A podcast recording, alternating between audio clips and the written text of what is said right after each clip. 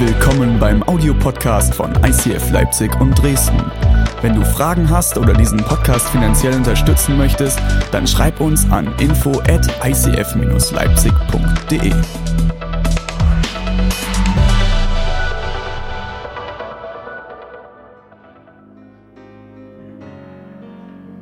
Gut, okay. Wir steigen ein. Wenn du heute zum ersten Mal da bist, du siehst, wir sind Familie, es ist bei uns immer alles ein bisschen lustig. Wir haben Spaß. Ähm, ich hoffe, du kannst es genießen mit uns. Ich komme jetzt an der Stelle.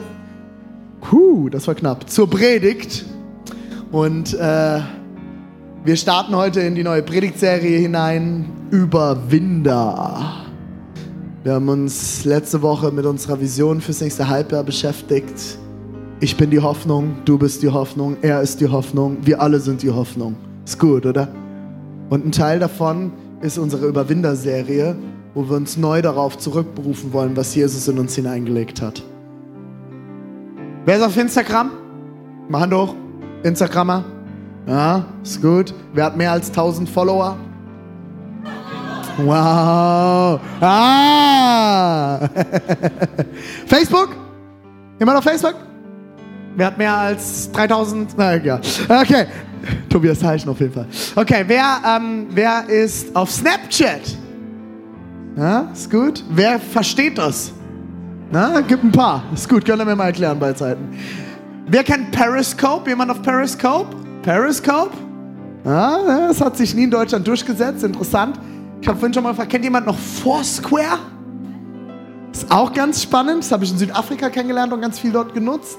Könnt ihr mal googeln. LinkedIn. Jemand auf LinkedIn? Ich kriege immer ganz viele Anfragen, wenn ich die nicht annehme, vergebt mir. Ich habe keinen Bock auf noch ein weiteres Netzwerk. SchülerVZ. Ja, Mann. StudiVZ. Die Uschi ist immer noch auf MySpace ohne Freunde. jemand, kennt noch jemand, wer kennt wen? Ja, man. ICQ? Oh oh. Okay, haben wir sie alle durch. Was haben wir? Ah, Xing. Xing, ja. Xing gibt es auch noch und äh, gibt es ganz viel. Gut. Ich weiß nicht, wie es euch geht. Ähm, ich beziehe ja immer mal wieder solche sozialen Medien ein. Ich bin sehr aktiv auf Instagram und äh, ich habe letzte Woche ich ein total lustiges Video, kriege ich eine Nachricht. Sie haben eine Nachricht von ICF Berlin erhalten. Okay, habe ich aufgemacht, dann haben die mir irgendwelche Grillvideos geschickt. In Gedenken an meine Grillvideos. Und dann haben sie gesagt, ja, wir haben hier einen Weber-Grill und bla bla bla, wir grillen heute. Ja, gut, danke. ähm, wer mich verfolgt auf Instagram weiß, worum es geht. Wenn nicht, könnt ihr mich adden. René Tiefstrich Wagner. Ganz einfach. Keine Nummer hinten dran, ich war einer der ersten. ich weiß nicht, wie es dir geht, wenn du ähm, abends nach einem langen Tag auf Instagram bist oder Facebook oder wo auch immer du dich so rumtreibst. Und ich schaue dann immer durch die Instagram-Stories durch von meinen Freunden. Ich habe gerade einen schönen Abend mit meiner Frau gehabt. Und dann schaue ich durch diesen, diese Instagram-Stories durch oder über Facebook und denke mir nur, warum hatte meine Frau nicht diese hohen Schuhe an? Und warum habe ich nicht den Hummer gegessen wie der Kumpel dort? Oder ich schaue das an und denke, Warum war ich nicht auf dieser geilen Party? Warum war meine Party langweilig? Warum war ich nicht in dem geilen Kinofilm? Boah, Alter, der hat ein viel besseres Auto als meins. Meins ist scheiße. Kennt ihr das? Du fängst an, dich zu vergleichen. Ich will kurz ein Gebet sprechen und danach will ich mit euch einsteigen in meine Predigt. Überwinde den Fluch des Vergleichens. Und das betrifft Männer wie Frauen, jung wie alt, Instagram oder Facebook oder Kaufland. Spaziergang. Okay? Jesus, ich danke dir, dass du jetzt hier bist, dass du mit unter uns bist und dass du heute zu uns sprechen willst. Und ich bete, dass du uns neu offenbarst, was du in uns hineingelegt hast und dass wir uns nicht vergleichen müssen, weil du uns perfekt geschaffen hast. Amen. Erik, muchas gracias. Wunderschön, wunderschön. Okay, ich steige direkt ein. Ich habe äh, ein paar krasse Sätze mit dabei, ein paar krasse Weisheiten, glaube ich, die Gott mir offenbart hat und die ich teilweise woanders auch geklaut habe. Und ihr äh, dürft gerne Stifte, Tafeln, äh, Handys zücken und euch Notizen machen. dann könnt ihr euch das die Woche nochmal anschauen. Der erste Punkt, den ich heute habe, beziehungsweise der erste Gedanke, den ich habe, der schnellste Weg, etwas Tolles zu zerstören, ist es, mit etwas anderem zu vergleichen. Der schnellste Weg, etwas Tolles zu zerstören, was du hast in deinem Leben, ist es, wenn du anfängst, das mit was anderem zu vergleichen. Gerade eben war dein Auto noch toll, dann hast du das neue Auto deines Nachbarns gesehen und dann ist dein Auto nicht mehr toll. Gestern war dein Essen noch gut, dann hast du das bessere Essen bei Instagram Story von wem auch immer gesehen und auf einmal war dein Essen langweilig. Kann vielleicht daran gelegen haben, dass du bei McDonalds warst. Aber könnt ihr mir folgen? Sobald du anfängst zu vergleichen, zerstörst du das Schöne in deinem Leben. Wo Vergleichen startet, endet Zufriedenheit. Wo Vergleichen startet, endet Zufriedenheit. Dem Moment, wo du anfängst zu vergleichen, und dieses Gefühl kennen wir alle, bin ich mir ziemlich sicher, egal wo du herkommst, wie alt du bist, auf welchem Social Media du dich rumtreibst oder nicht, Egal, das musst du nicht mal auf Social Media, aber ich glaube, es ist heute so einfach wie nie zuvor, sich zu vergleichen. Deine Zufriedenheit wird schwinden. Und weißt du warum? Wenn du dich vergleichst, passieren grundsätzlich zwei Dinge in dir. Du fühlst dich besser, weil jemand anderes nicht so gut ist wie du nicht so gut aussieht, nicht so tolle Dinge hat wie du, nicht so tolle, hübsche Freunde hat wie du. Weil ihr seid alle mit mir befreundet. Nicht die tolle Party gehen kann, nicht das tolle Auto hat. Und ihr fühlt euch besser. Man erhöht sich selber. Die andere Variante ist, man erniedrigt sich. Das ist so dieser Opferstempel auf der Stirn. Das ist dieser Moment, du siehst, die anderen kriegen alles besser hin als ich. Vergleichen erhöht oder erniedrigt dich, aber eins kann ich dir sicher sagen, es ehrt niemals Gott. Es ehrt niemals Gott. Und ich sage dir noch ein Geheimnis, es wird dich niemals weiterbringen im Leben. Wenn du dich erhöhst, kannst du dich zurückliegen, weil du kannst ja schon alles. Wenn du dich erniedrigst, kommst du gar nicht mehr von der Stelle, weil du bist ja eh schlecht. Musst ja gar nichts mehr, kannst ja eh vergessen. Bist ja eh Loser. Egal in welche Richtung du tendierst, in welcher Situation auch immer, es wird dich nicht weiterbringen.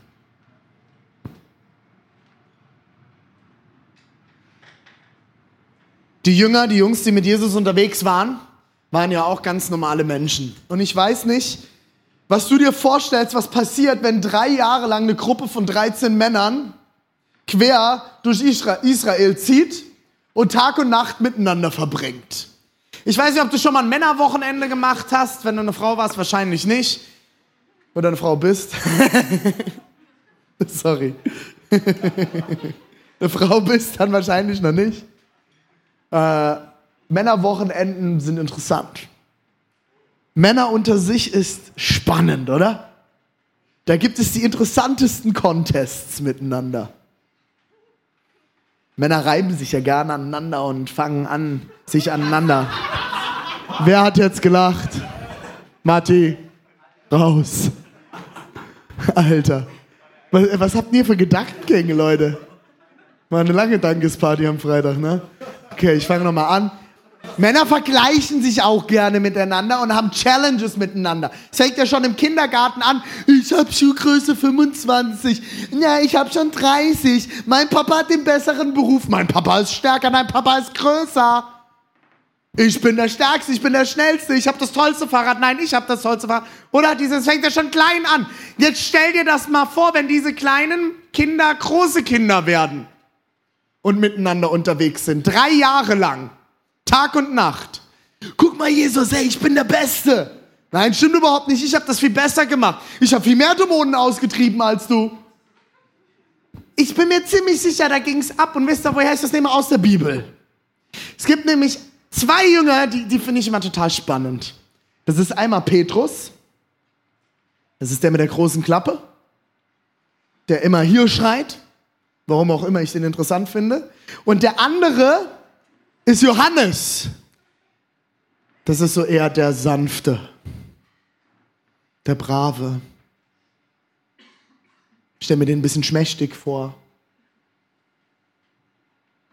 Aber Johannes hat's faustdick in den Ohren. Und ich glaube, dass das einer der nervigsten unter den Jüngern war. Wisst ihr warum? Johannes hat eine Eigenart. Der schreibt als einzigster Evangelist in, seinen, in, in seinem Evangelium nach Johannes, schreibt er immer in der dritten Person über sich selber. René kommt heute Abend und bringt Bier mit. Ist das okay? David freut sich.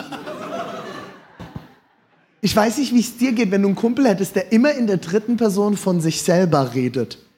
Also ich würde irgendwann sagen, sag mal, geht's dir noch ganz gut? Ist ja alles okay. Du bist nicht adelig. Bist du nicht. Du kannst ganz normal reden. Du darfst in der Ich-Form reden. Das ist die erste Person. Das darfst du machen. Lernt man meistens mit ungefähr drei Jahren. Weil meine Tochter ist, meine Tochter ist in dem Alter, die redet immer von Lina. Lina liebt Papa. Das ist normal in dem Alter, aber irgendwann wächst man da raus. Und jetzt wird's noch richtig spannend, weil Johannes redet nicht nur in der dritten Person von sich selbst, sondern Johannes hat einen ganz tollen Titel für sich selber. Weil er sagt nicht, Johannes kommt heute Abend und bringt Bier mit, der sagt nämlich, der andere Jünger, der, den Jesus besonders lieb hatte, der kommt heute Abend und bringt Bier mit. Also ich weiß nicht, wie du über dich selbst redest, aber ich bin nicht der, der die ganze Zeit von sich sagt, übrigens der, der gut predigt, der kommt heute Abend vorbei. Nur, dass du es gehört hast. Der, der, der gut predigt. Der, den Jesus besonders geliebt hat. Der, das Lieblingskind kommt heute Abend. Ist das okay? Ich weiß nicht, wenn du das unter deinen Geschwistern, kannst du mal ausprobieren. Wenn du Geschwister hast, probier das mal aus. Probier das mal. Ich, der, den mein Papa besonders liebt, nicht wie dich. Ich komme heute zum Geburtstag. Ist gut, oder? Also, so, so schreibt Johannes von sich. Und ich habe euch eine Geschichte mitgebracht, wo ich euch das zeigen will. Es ist total cool. Johannes und Petrus, die zwei hatten es, glaube ich, immer miteinander. Und es geht um eine Geschichte, die ereignet sich drei Tage nachdem Jesus ins Grab gelegt wurde. Die Situation, Jesus wird nach der Kreuzigung ins Grab gelegt und Maria geht zum Grab, weil sie dort nochmal den Leichnam kontrolliert und letzte Ölung, Salbungen und was sie da alles machen mussten zu dieser Zeit und geht dorthin und der Stein vor dem Grab ist weggerollt und der Leichnam ist weg. Ich weiß nicht, wie es dir geht. Wenn du an ein leeres Grab kommst, wo du vor ein paar Tagen jemanden reingelegt hast und die Leinen, die die Person anhatte, liegen dort. Die Maria hat richtig Schiss gekriegt. Und ich will euch vorlesen, was passiert. Und zwar steht es im Johannes 20 ab Vers 2. Da lief sie schnell zu Simon Petrus, dem anderen Jünger. Oh, äh, sorry, da lief sie schnell zu Simon Petrus und dem anderen Jünger den Jesus besonders lieb hatte, Johannes spricht von sich, und sagte, sie haben den Herrn aus der Gruft weggenommen und wir wissen nicht, wo sie ihn hingebracht haben.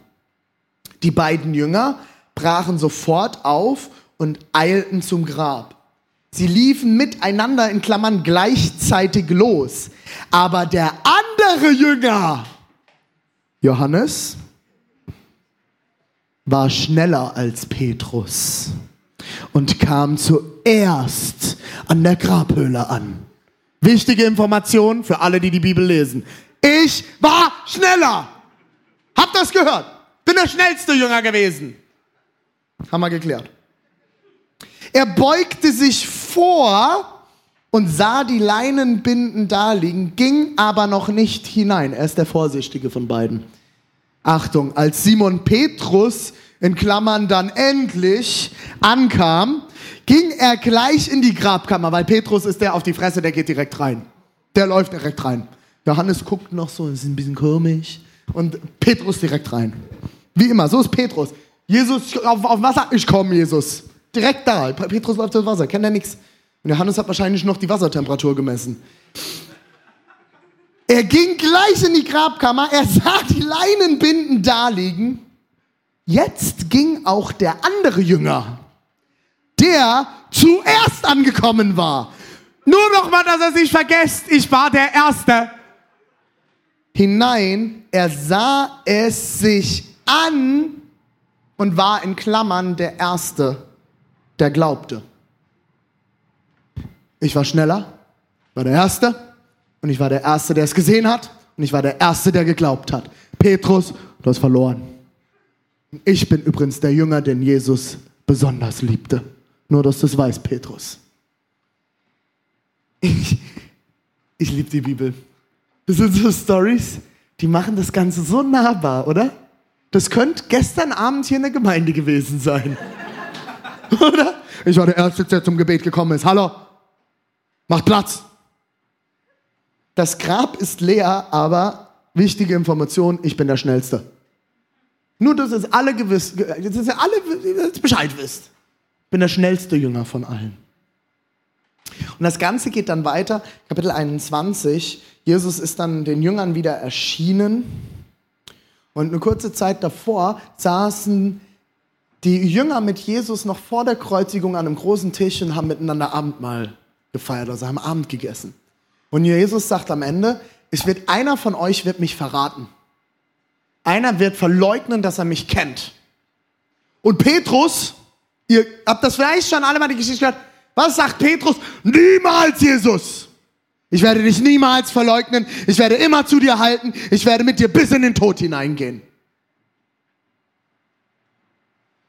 Und die, die die Geschichte schon kennen, wissen, wie das Ganze ausgeht. Kurz nach der Kreuzigung, Jesus wird ins Grab gelegt, kommt ein kleines Mädchen zu Petrus und sagt, kanntest du diesen Jesus Christus? Und Petrus sagt, N -n, keine Ahnung, weiß nicht, wer das ist. Und ich höre schon Johannes von hinten rufen, aha, das habe ich mal anders gehört. Aber er war weise, weil er ja auch nicht eins auf die Mütze kriegen wollte. Und dann geht das weiter und Petrus wird insgesamt dreimal gefragt, kennst du Jesus Christus? Und Jesus und Petrus verleugnet jedes Mal, dass er Jesus kennt.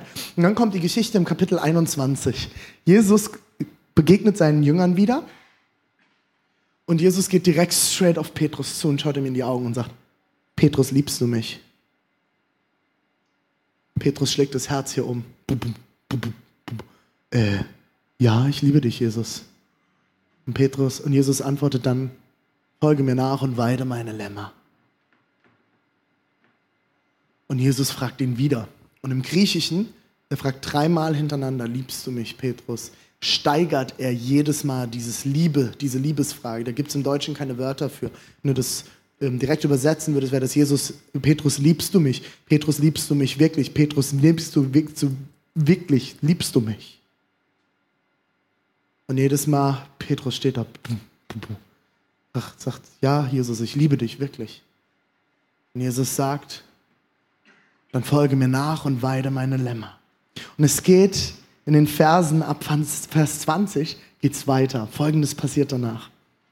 Petrus dreht sich um und sah, dass der Jünger, Johannes schreibt hier wieder, ne? dass der Jünger, den Jesus besonders liebte, hinter ihnen herging. Diesmal ist Johannes der Langsame. Es war derselbe Jünger, der sich damals beim Abendessen zu Jesus hinüber gelehnt und ihn gefragt hatte.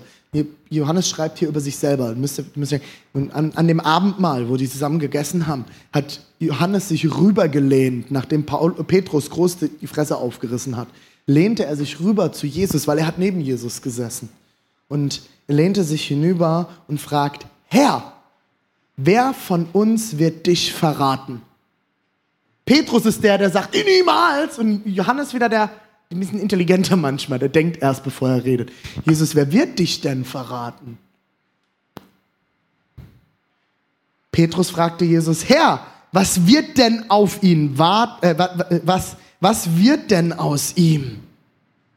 Und Jesus erwiderte, wenn ich will, dass er am Leben bleibt, bis ich wiederkomme, was geht dich das an?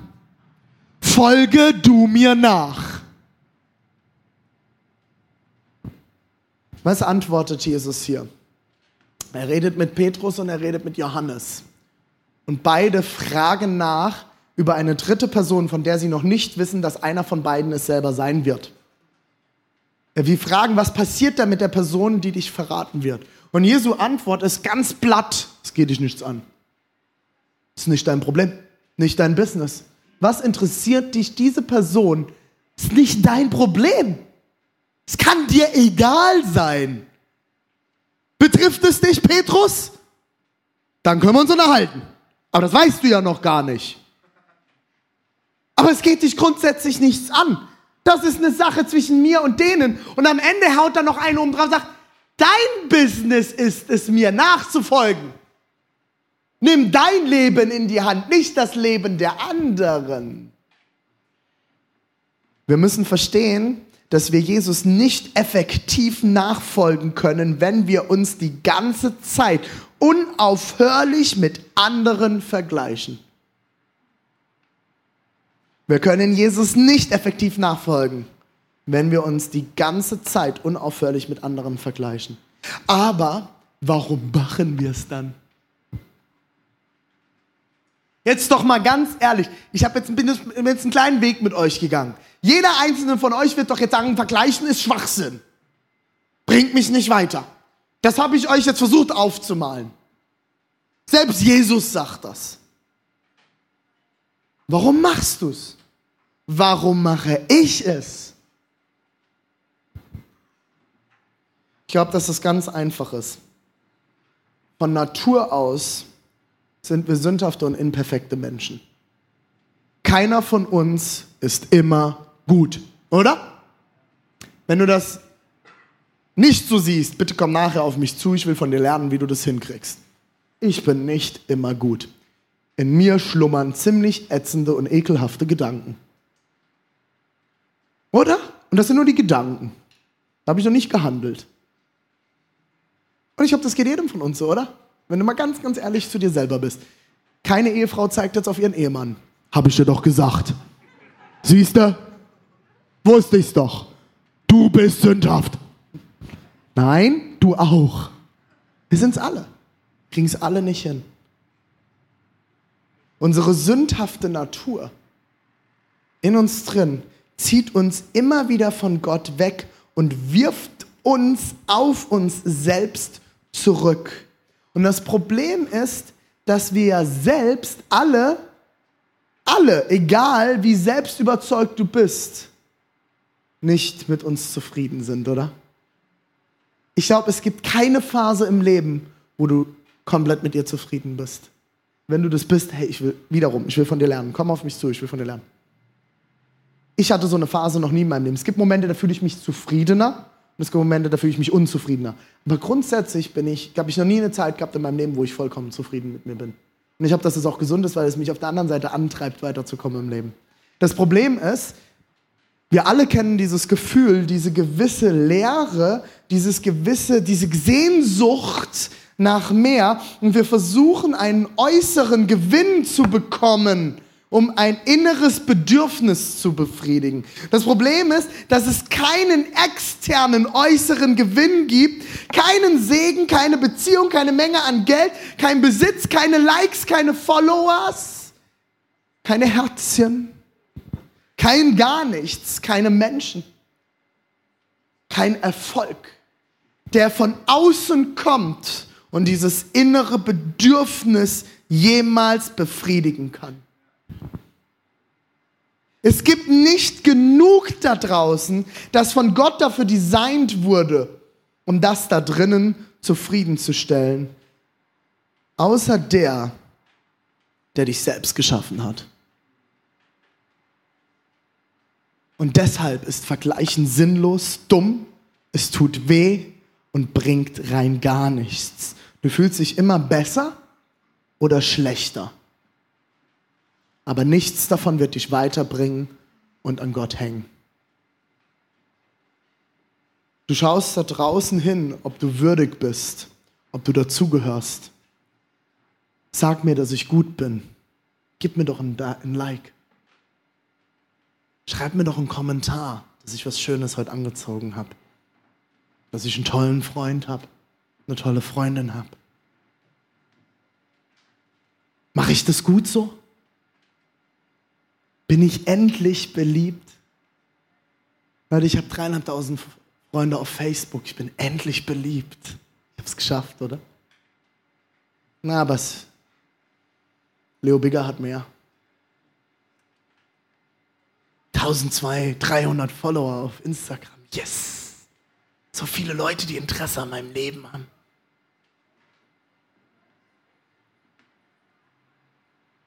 Mann, ich sehe so cool aus heute. Und endlich sagt es mir jemand. Es gibt niemals eine externe Antwort auf dein inneres tiefes Bedürfnis. Die Frage, die dahinter steckt, ist, wo finde ich und du, wo finden wir unseren Wert? Und ich sehe schon einige christliche Köpfe rattern. Vielleicht bist du nicht aus der Kirche, hast jetzt einen Vorteil. Weil bei den Christen geht das jetzt schon los. Naja, klassische Frage. Habe ich in der Kinderkirche gelernt? Drei Antworten. Jesus, Bibel lesen, beten. Amen, das war's. Die Band kann kommen. so witzig wie das klingt, da ist eine Wahrheit drin. Ich habe das gerade eben gesagt. Den Wert kannst du nur bekommen von der Person, die dich geschaffen hat. Die Person, die etwas schafft, gibt dem Ganzen auch einen Wert. Wenn ein Künstler ein Bild malt, entscheidet der Künstler, wenn er es verkauft, was der Wert ist. Und wenn er ganz viele davon verkauft und eine bestimmte Bekanntheit bekommt, geht der Wert nach oben. Aber der Wert wird bestimmt von der Person, die das Ganze gemacht hat. Und genauso ist es bei dir im Leben. Der Wert wird nicht von dir bestimmt, wird nicht von Facebook bestimmt, nicht von Mark Zuckerberg oder von irgendjemand anderem, sondern von dem, der dich gemacht hat. Und du kannst denken und glauben über Gott, was du willst. Können wir uns einmal kurz darauf einigen, irgendjemand hat dich gedacht. Du bist ein so hochkompliziertes Wesen, auch du, nicht nur deine Frau. Wir sind alle hochkomplizierte Wesen, oder? Jemand Bioleistungskurs gehabt? Ich hatte Bioleistungskurs. Alter, was in einem kleinen grünen Blatt Papier abgeht. Ich finde das faszinierend. Ey, das ist krass, wie diese ganze Welt aufgebaut ist. Und all den ganzen, wie das alles miteinander funktioniert und du nimmst irgendeinen Baustein aus diesem System und es funktioniert nicht mehr. Und dann will mir jemand erzählen, das ist alles Zufall. Das ist so ganz automatisch irgendwie passiert. Puh, was da.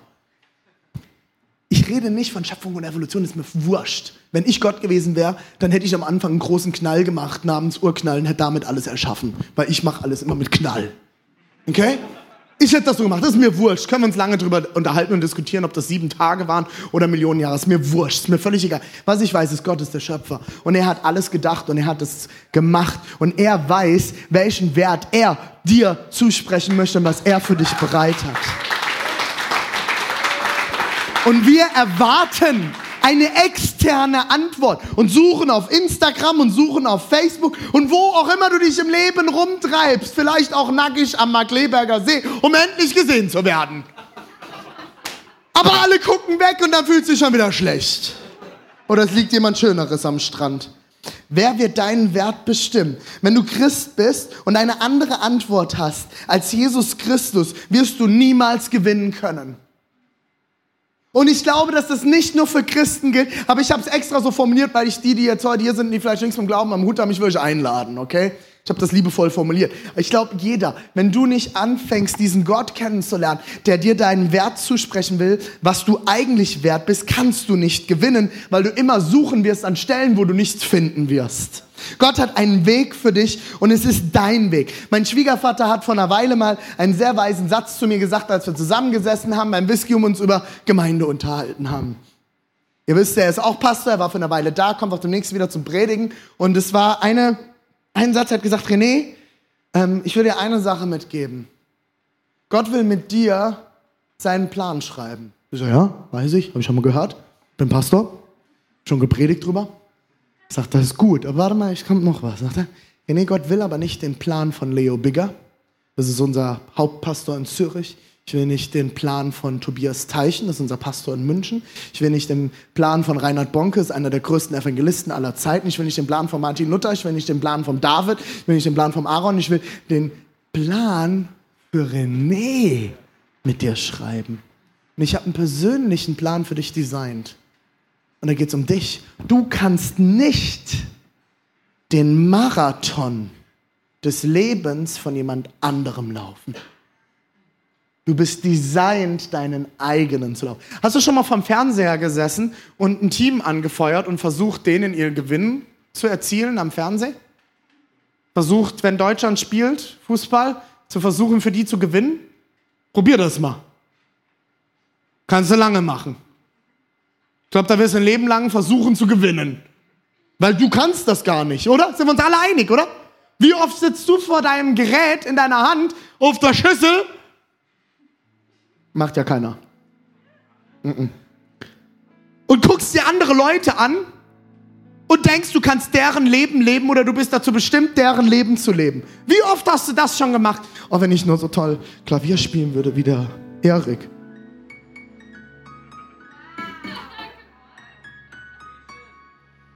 Toll, oder? Aber Aaron, äh, äh Erik kann es besser, oder?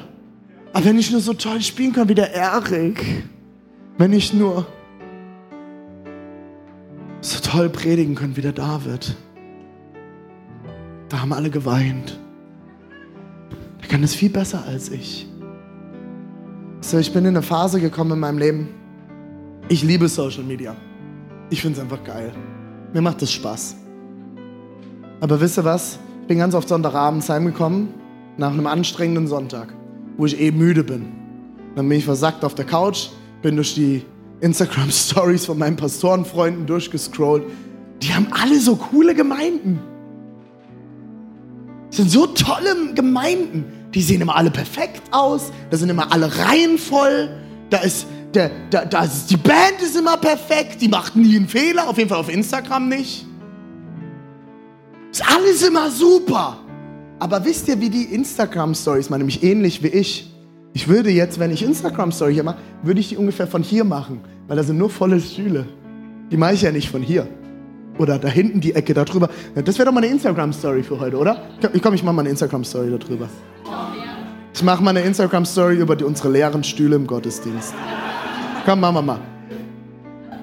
So, an alle meine Freunde, das sind heute die leeren Stühle in, unserer in unserem Gottesdienst Nummer zwei. Da drüben sind auch noch zwei, drei. Warum zeige ich euch? Das könnt ihr dann im Predigt-Podcast nächste Woche nachhören. So, warte noch hochladen. Go for it. Okay. Aber macht, das macht doch kein normaler Mensch, oder? Man, man zeigt dir seine Erfolge. Dass hinter jeder dieser Geschichten Opfer stehen, das zeigt dir ja keiner auf, auf Instagram oder Facebook. Und es ging bei mir so weit, ich habe so viele Freunde deutschlandweit, die Kirche bauen. Ein Freund von mir gründet die Köln City Church in Köln. Ein anderer Freund, der Renke Bohlen, baut die ähm, Kirche im Pott in Bochum. Bin ich auch vor einer Weile selber gewesen. Ein anderer Freund von mir, der Tobi Teichen, baut das ICF in München. Ein anderer Freund, der Leo Bigger, baut das ICF in Zürich. Und ich gehe dann da abends durch und ich fange mich schon an zu ärgern, weil ich ihnen das gar nicht mehr gönnen kann. Ich denke so, ja, nee, so gut ist das bei denen gar nicht. Weil ich selber mich anfange zu vergleichen Nee, ne, das kann gar nicht sein, dass mein Nachbar schon wieder ein neues Auto hat. Da muss irgendwas schiefgelaufen sein, der hat 100% Steuer hinterzogen. Und ich fange an, den anderen schlecht zu machen. Und ich konnte mich nicht mehr freuen mit meinen Freunden. David Rominger, ihr habt ihn vor einer Weile beim, zum Predigen hier gehabt, konnte mich manchmal nicht mehr freuen. Weil dann Neid kam. Das ist wie ein Kreislauf und es treibt dich nur wie in Treibsand hinein. Ich will euch ein paar letzte Verse mit reinnehmen aus dem 1. Korinther 9, Verse 24 bis 27. Ihr wisst doch, dass von allen Läufern bei einem Wettkampf im Stadion nur einer den Siegeskranz bekommt. Darum lauft so, dass ihr ihn bekommt. Jeder Wettkämpfer verzichtet auf viele Dinge, nur um einen vergänglichen Siegeskranz zu bekommen. Wir aber werden einen unvergänglichen erhalten, das ewige Leben. Darum laufe ich nicht wie ins Blaue hinein und kämpfe nicht wie ein Faustkämpfer, der Luftschläge macht, sondern ich treffe meinen, mit meinen Schlägen den eigenen Körper und mache ihn mit Gewalt gefügig. Ich will nicht anderen predigen und selbst disqualifiziert werden. Oh, das sind harte Worte, oder? Das sind krasse Worte. Glücklicherweise von der Bibel, nicht von mir. Jetzt kriege ich wieder Ärger. Es ist, ist krass, oder?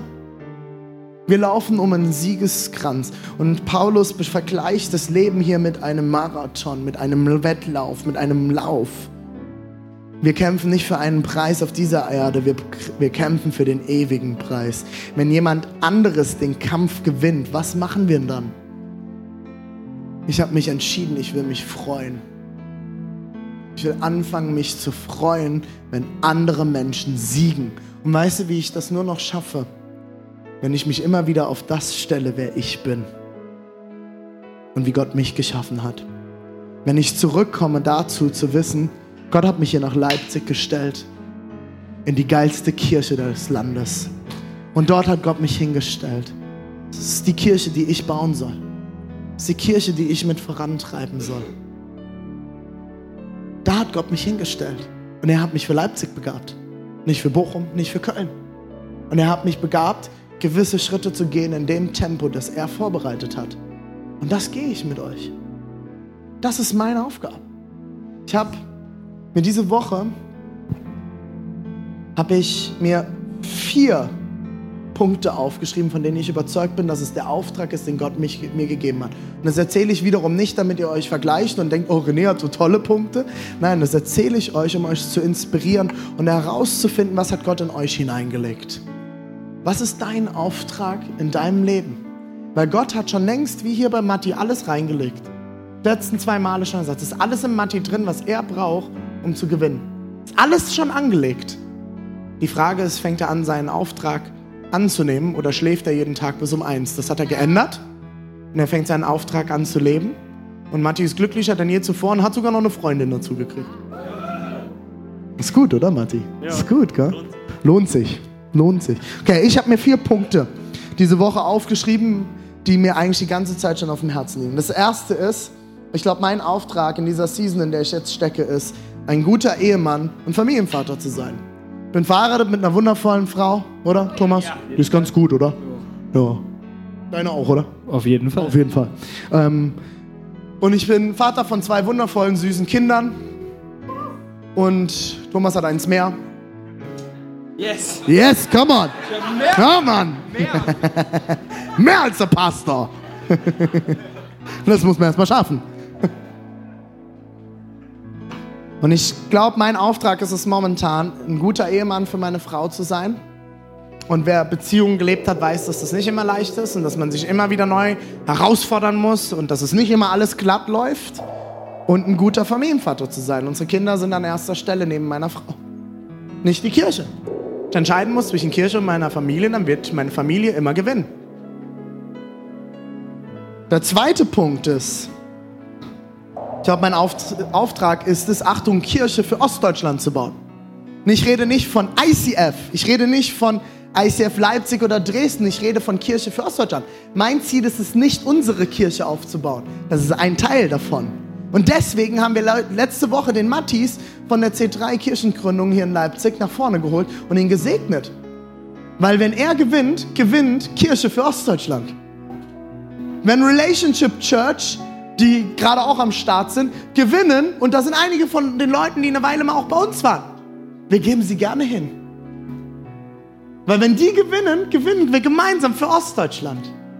Mein Auftrag ist es, Kirche für Ostdeutschland zu bauen und nicht ICF in Ostdeutschland. Das ist ein Teil davon. Und deswegen will ich mich anfangen zu freuen und mich immer wieder auch dazu durchringen, wenn es mir vielleicht schwerfällt, weil ich mich wieder vergleiche oder sonstiges, mich mit anderen zu freuen. Ich glaube, meine Aufgabe ist es, Menschen zu Jesus zu führen, dass Menschen eine Begegnung mit ihrem Gott haben können. Das ist mein Auftrag. Habe ich da immer Bock drauf? Nö. Klappt das immer, ne? Kriegen das manchmal andere besser hin? Jo. Schaffen manchmal andere mehr? Jo. Da will ich mich freuen, weil es ist ein Auftrag, Menschen zu Jesus zu führen. Und wenn andere das machen, dann will ich sie feiern. Und wisst ihr, was ich dann mache? Ich rufe sie an und frage nach, wie sie es gemacht haben. Und da steckt ein ganz tiefes Geheimnis drin. Hör doch mal auf, dich zu erniedrigen oder zu erhöhen. Frag mal nach. Frag doch mal nach. Wie kriegst du das hin, Erik, mit den Tasten? Nee, das lasse ich, weil das ist absolut nicht meine Gabe. Das muss man auch wissen. Was ist meine Gabe? Ich werde Philipp niemals anrufen und sagen, wie machst du das mit der Bratsche? Weil das ist absolut nicht meine Gabe, so eine übergroße Geige zu spielen. Mache ich nicht. Was ist deine Aufgabe? Wenn du jemanden siehst und du bist Sänger und die Person singt besser, ey geil, wie kriegst du das hin? Nicht, war ja hier, immer hier besser singen als alle anderen, ey. Frag nach. Wenn du in einem Unternehmen arbeitest, frag nach, wenn einer von deinen Kollegen ein gutes Gespräch mit dem Chef hatte. Nicht ist ein Arschkriecher und ein Schleimer. Frag nach, wie hast du das hingekriegt? Was hast du dem Chef mitgebracht? Solange es artig war, okay. Wie, kriegst du das hin? Irgendwie krieg ich das immer mit dem Chef nicht hin. Sorry. Ich krieg das irgendwie immer nicht hin, mit dem Gespräch zu führen. Kennt, kennt ihr die Firma Tesla, die diese Elektroautos baut? Der Gründer von Tesla ist Elon Musk. Ich habe vor einer Weile seine, seine ähm, Biografie gehört. Und wusstet ihr, dass Elon Musk vor einer Weile alle Baupläne und alles, was dazugehört, wie er die Elektroautos so erfolgreich baut, alles umsonst preisgegeben hat für alle anderen Autobauer? Wisst ihr, warum er das gemacht hat? Er wurde gefragt im Interview. Er hat gesagt, mein Auftrag ist es nicht, Tesla zu bauen, unsere Elektroautos, sondern mein Auftrag liegt darin, dass wir der Generation nach uns eine bessere Welt hinterlassen und dass Elektroautos gebaut werden. Und wenn andere Leute gewinnen und Elektroautos gebaut werden und bessere sogar als Tesla, kann ich wiederum nachfragen und gucken, wie habt ihr denn das Problem gelöst, das wir nicht lösen konnten und ich kann wieder bessere Autos bauen. Mein Auftrag ist es nicht, ein Elektroauto zu bauen, eine Firma zu bauen, sondern ich will, dass Elektroautos gebaut werden, dass Elektromobilität vorangebracht werden kann. Und Leute, wusstet ihr, dass es in der Wirtschaft Studien gibt, wenn du der, mit der Konkurrenz anfängst zusammenzuarbeiten und sie nicht die ganze Zeit fertig machst, dass daraus bessere und erfolgreichere Unternehmen hervorkommen und vor allem glücklichere Arbeitsatmosphären als bei denen, die andersrum arbeiten. Und das ist der Grund, warum ich Kirche für Ostdeutschland bauen will, nicht ICF Leipzig bauen, warum ich Menschen zu Jesus führen will und nicht Menschen mit ICF Leipzig zu Jesus führen will, sondern ich will mich freuen können. Und wenn jemand anderes es besser macht, dann will ich nachfragen und will lernen. Nicht mich, oh, ich bin so ein kleines Scheißopfer, ich krieg nichts hin. Nein, dann will ich sagen, oh wow, da ist jemand in derselben Gabe, im selben Auftrag wie ich unterwegs. Hey, wie machst du das? Kann ich von dir lernen? Wisst ihr, wie ich meine Mentoren gefunden habe? Alle. Indem ich ihnen solche Nachrichten geschrieben habe. Wisst ihr, wie wir zum ICF gekommen sind? Ich habe Tobias Teichen damals geschrieben, Tobi, wir ziehen nach, nach Leipzig, wir werden eine Kirche gründen, meine Frau und ich. Ich will lernen von den Besten. Ihr macht eine Hammerarbeit in München. Kann ich vorbeikommen? Ich will euch Fragen stellen, ich will lernen von euch.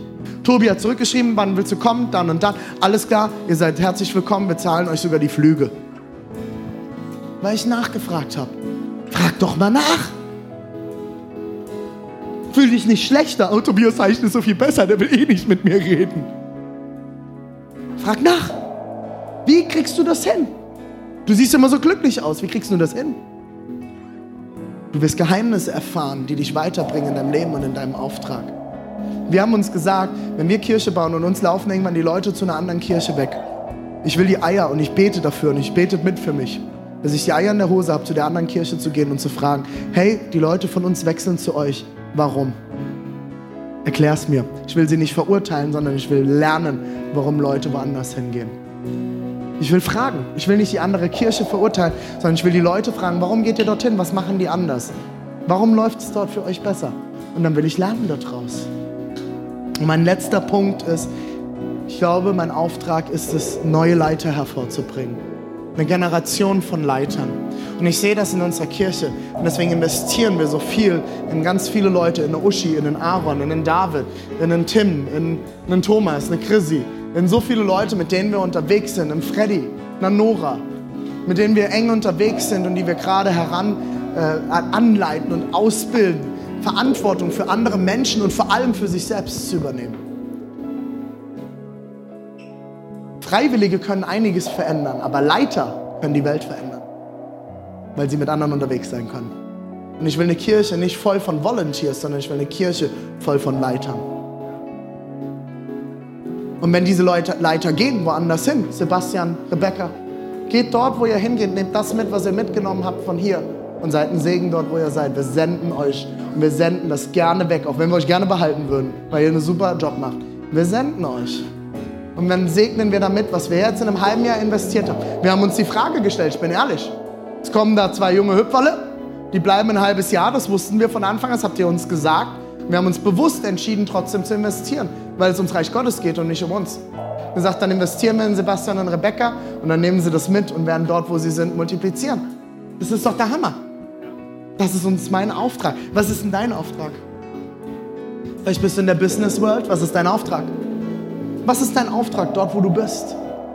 In deinem Leben. Das ist mein pastoraler Auftrag, auch weil ich Pastor bin. Ne? Was ist denn dein Auftrag? Was soll dein Leben bestimmen? Was hat Gott schon hier reingelegt? Wo schlägt dein Herz für? Bist du Musiker? Was ist dein Auftrag damit? Bist du eher der Liederschreiber oder kopierst du eher Lieder? Willst, bist du der Worshipper? Bist du eher was anderes? Ist es dein Auftrag, eine Firma aufzubauen oder in einer Firma zu arbeiten? Was ist dein Auftrag? Dort, wo du lebst, in deinem Alltag. Ist es dein Auftrag, von Partner zu Partner zu gehen und von Partner zu Partner zu gehen und dich immer mehr kaputt zu machen? Und das Wertvollste, was du hast, jedes Mal wieder zu verschenken und es ruinieren zu lassen? Oder ist es dein Auftrag, jemanden zu finden, Schritte zu gehen, zu warten, nicht alles direkt herzugeben? Was ist dein Auftrag? Eins weiß ich zutiefst. In jeden von uns hat Gott etwas hineingelegt. Tief drin. Und das soll zum Vorschein kommen. Und das soll zum Tragen kommen. Und dafür bist du berufen. Alles ist schon längst da. Alles ist da. Alles. Lass uns gemeinsam aufstehen.